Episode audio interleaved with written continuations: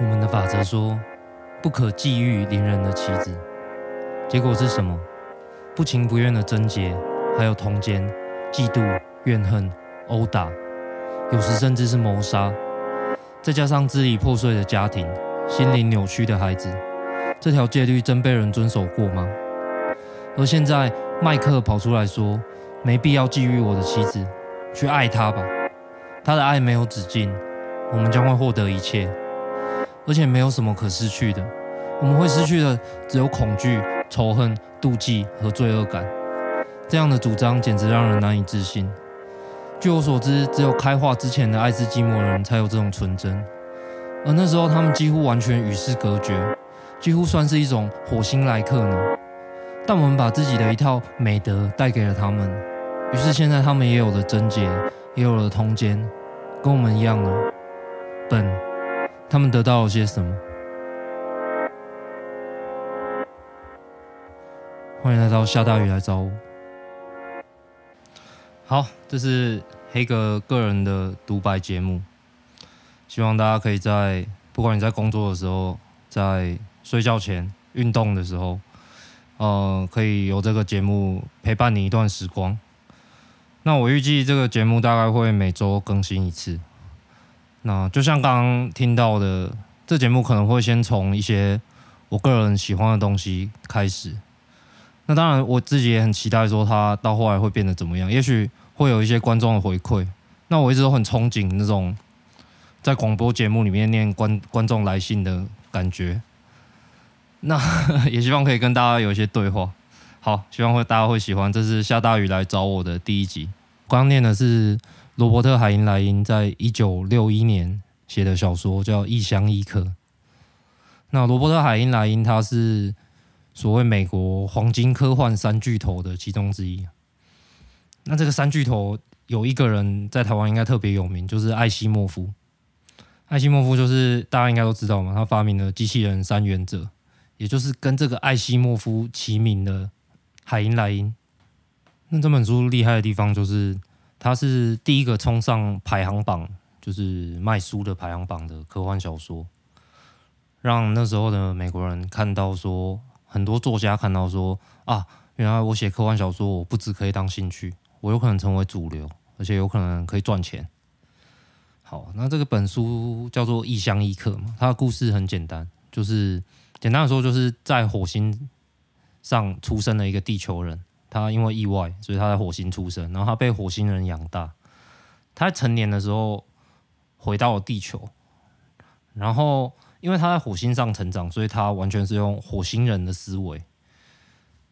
那这本书有一个很有趣的预设，就是基本上人类的语言是没有办法去完全理解火星的文化，就是火星可能没有像人类这样的个体性，没有像人类。分成不同性别，然后才能繁衍。比如说，火星的长老，他可能会花很多好几千年的时间去思考某一种美学、某一种领悟。所以说，时间观念是完全不一样的。那所以在里面关于火星人的思想，他只能很勉强的把它翻译过来人类的语言。那这个很有趣哦，说不定我们现在真的遇到外星的文化，也会是这样子的沟通模式。不过，他后来，因为他是一个非常聪明的人，所以他慢慢的理解了地球上的文化到底是怎么回事。因为他觉得，哎，地球上有很多很棒的地方，但是同时也有很多他觉得不理解，甚至觉得很糟糕的地方。比如说争权夺利，他没有办法理解为什么权力这么重要。比如说金钱，金钱为什么重要，他也不是很能理解。那这个火星来客。他做了什么事呢？他自己创造了一个社群，他决定成为一个有点像宗教领袖的感觉。那很特别的是，这个社群是一个大家都没有财产观念的社群，所以大家共享所有的财产。同时，它是一个性解放的社群，大家都是大家的伴侣，是一个有点像群体婚姻的模式。那这也是。就是我一开始引用的这一段，主要在讲的内容。那我们注意到，它是一九六一年的小说，所以说实际上他当时能够这么红，跟当时美国的嬉皮文化有关系。那时候正当越战嘛，然后反战社群，然后当时的嬉皮们看了这本书，就觉得啊，这个也许就是我们想要组织的生活方式。我们也许可以像这个火星人一样，摆脱现在的社会的主流的生活方式，我们创造一个自己的社群。那我在读的时候觉得蛮感慨的。我们这一代是从很冲撞的九零年代，刚好是我们很小的时候，然后从我们长大过程里，我们似乎迎向越来越保守的政治风气，我们越来越难去想象有一个完全不一样的生活方式可以去追求。而在有些历史上的时间点，人们觉得。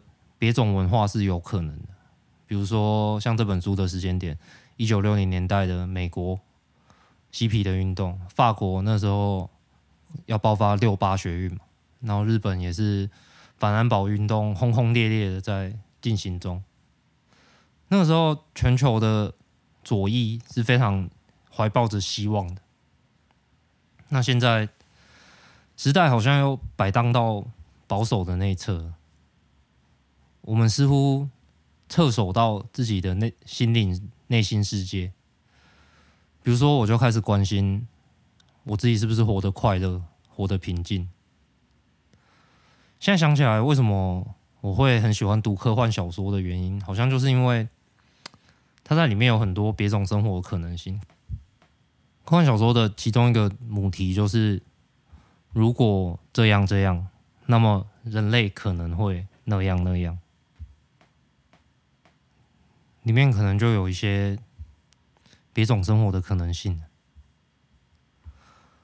我想起以前我在读格雷伯的书，大卫·格雷伯，他是一个人类学家，那他已经过世了，很遗憾，是我很喜欢的一个作家。他曾经，格雷伯曾经问了一个问题，很有趣的问题，就是为什么我们小时候想象出来的那些梦想中的机器，后来都没有被发明呢？比如说，我小时候看那个 Cartoon Network，里面有一个卡通是未未来的，发生在未来的一个家庭，好像叫摩登家庭嘛，还是什么？然后里面的人都是坐飞行器移动，然后甚至他们的捷运是那种立体的管线，三 D 的，可以在整个城市到处溜来溜去。那为什么飞行器没有做出来呢？为什么我们还现在还在使用化石燃料？而且我们还在非常绝望的看着我们的地球的二氧化碳在上升。格雷伯作为一个人类学家提出这种问题，其实 蛮蛮欠打的。你又不是科学家，你凭什么讲这种话？飞行器没做出来，难道你来做吗？不过他那时候提到的是苏联，苏联在苏联的时代。有很多像这样异想天开的计划，其实被提出来，而且真正的去被研究。为什么呢？因为苏联虽然我们现在对他的了解，他是一个其实中央集权很独裁的政府，而且也迫害了很多人，但是他的官方指导的思想还是社会主义。如果你真的提出了一个对人类有益处的计划的话，即使他可能短时间内看不到成果，他还是有可能被接受的。而在我们现在时代，则是资本主义，资本主义的运作，我们的国家可能就没有那么多经费去支持一个看不到未来的计划，可能国家也需要企业界的钱。那如一旦有企业界的钱，他就会关心成果，关心有没有办法获利。那这个可能也是。为什么很多人那么崇拜马斯克的原因？他就是一个资本主义的玩家嘛，他玩得非常好，而且我不但玩得好，我还可以做梦想。我想去火星，我想要用人造卫星来投放 WiFi。他想怎么做就可以怎么做。所以，格雷伯可能想要问的问题就是这个：为什么我们现在的社会体制之下？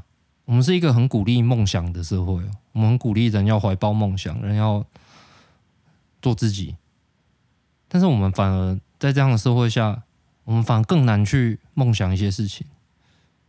我们反而在梦想之前，我们要先写好一个又臭又长的计划书，说啊，这个可能可以让您的企业有怎么样怎么样的回报，我们才有办法去推动一些事情。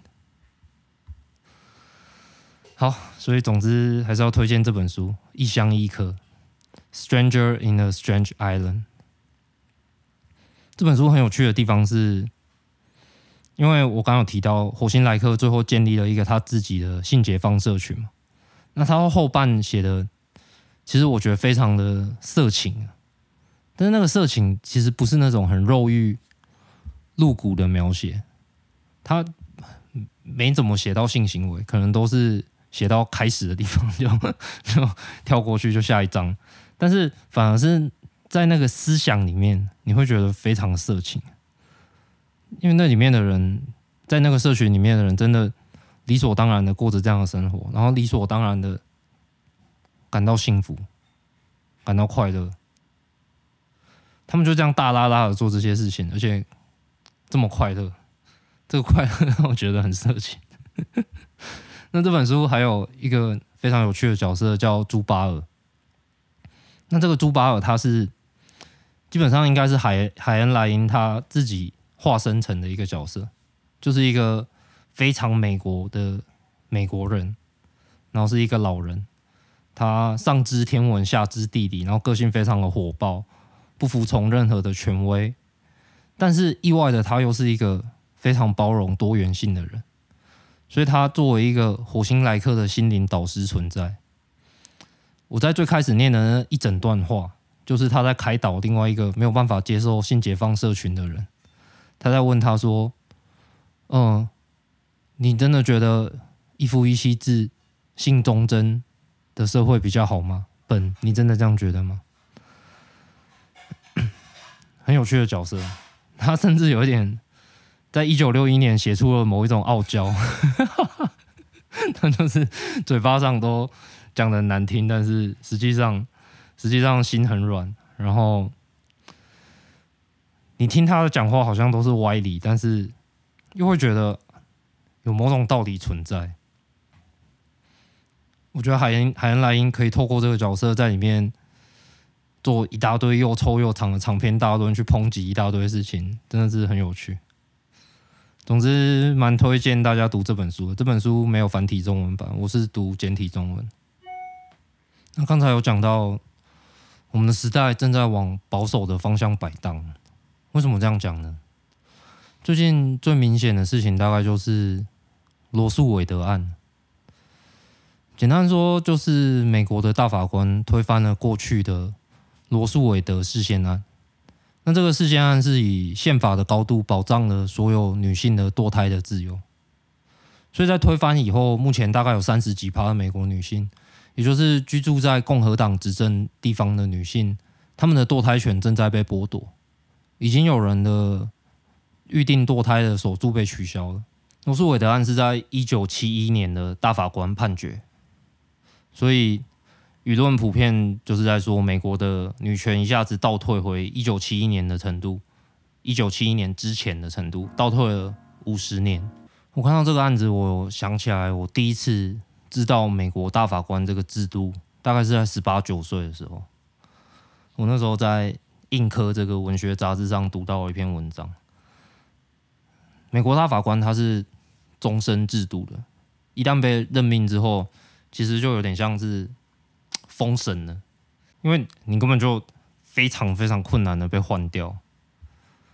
这个制度的设计的思维就是说，我们政府是民选的嘛，美国总统是民选的，然后民意代表是民选的，民选的官是有任期的，所以他会想到下一个任期的事情，他会想到啊，我不能违背当下的民意，所以我们需要一个没有任期的。可以从更长的时间尺度去思考，什么事情对这个国家是真的好。我们需要这样的一群人来去决定怎么解释宪法。所以大法官是没有任期的，所以他们就是很慎重的、慢慢的观察、慢慢的思索。他们写下来的判决都是会载入史册的。所以美国的大法官他们立下了很多著名的推进人权的判决。那个时候读到这些的时候，我觉得蛮感动的，就是有一种用制度的设计去确保说，啊，有一群人真的是可以脱离民粹，可以脱离当下的民众的激情，当下的某种风向，去思考怎么样对这个国家是最好的。比如说，在二零一七年的四至七十八号释宪，我们自己台湾的决定同性婚姻的释宪案，那时候我就有这种感觉。但是五年后，现在二零二二年，就在我们面前眼前就看到了，竟然可以在二零二二年大法官去否决女性受宪法保障的堕胎权。这个案子投下赞成票的三个大法官，哎，有五个大法官投下赞成票，然后有三个大法官是川普任命的。然后川普那个时候在竞选美国总统的时候，他的其中一个政见就是。我当选以后，我会想办法推翻这个保障堕胎权的释宪案。然后他真的做到了，所以说我们真的是在一个相对往保守方向摆荡的一个时代。真想活在，真想活在六零年代 当个嬉皮，然后 觉得人生真美好，未来真美好。然后天真的嗑药嗑到死，真的是我看了这个案子以后，第一个想到的事情，竟然在二零二二年会看到这样的事情，真的太扯。那我也刚才讲到说，这个整体保守的社会，其实让我们慢慢的从公共生活中。撤退回到个人生活，其实我是在讲我自己啊，我自己最近五年的感受是这样。比如说，我最近竟然开始冥想，在五年前的我可能很难想象说，为什么要坐在那边什么事都不做？你知道顿悟什么吗？为什么你不去外面接触人？为什么你不去参加活动啊、学东西啊，而是在坐在那边眼睛闭上？但是冥想真的。帮助了我解决了一些事情，而且他真的蛮爽的。冥想，冥想真的蛮爽。我想说的是，现在我猜我这个转向我个人的内心，好像某种程度上是因为我没有办法去喜欢现在的比较主流的公众参与的方式。嗯，我自己觉得现在的公共生活就是网络上社群软体里接触到的人，然后可能互相留言、互相按赞、互相分享。那我们看到的东西也是被演演算法决定的，演算法可能会推送一些按很多赞的文章给你，分享程度很高的文章给你，甚至他会推送一些。可以挑动你情绪的敏感的文章给你，所以说我们一方面好像需要在社群媒体上不断的发表吸引别人注意的东西，然后同时我们也被决定了我们要看到那些别人想要吸引别人注意的东西，说我不适应这种环境也好。我好像就是没有办法去喜欢这样的公共生活，那这个可能也是为什么我想做这个节目下大雨来找我的原因之一。在这个网络的时代、订阅的时代、内容的时代，就算讨厌也好，好像也要用某种方式去跟这个时代产生一些关系。也许像现在这样，其实我觉得这个节目是对我来说是一个有点亲密的方式。我这样一个人在这边讲一大堆，光是有人听我就觉得蛮害羞的，而且可能听到现在也不知道我在攻杀小，好像想到什么就讲什么。但是这种私密的感觉，说不定可以产生一些新的东西。所以我非常希望有听节目的各位，如果你真的听到现在了，我希望你们可以留言给我，我想跟你们对话，甚至你可以用手机录音给我，我想把我可以把它剪成一个我在跟你对话的节目，虽然这也不是什么创举吧，但就很想做做看这样的事情。想试试看有没有什么可能性？可能性。我是黑哥，这里是下大雨来找我。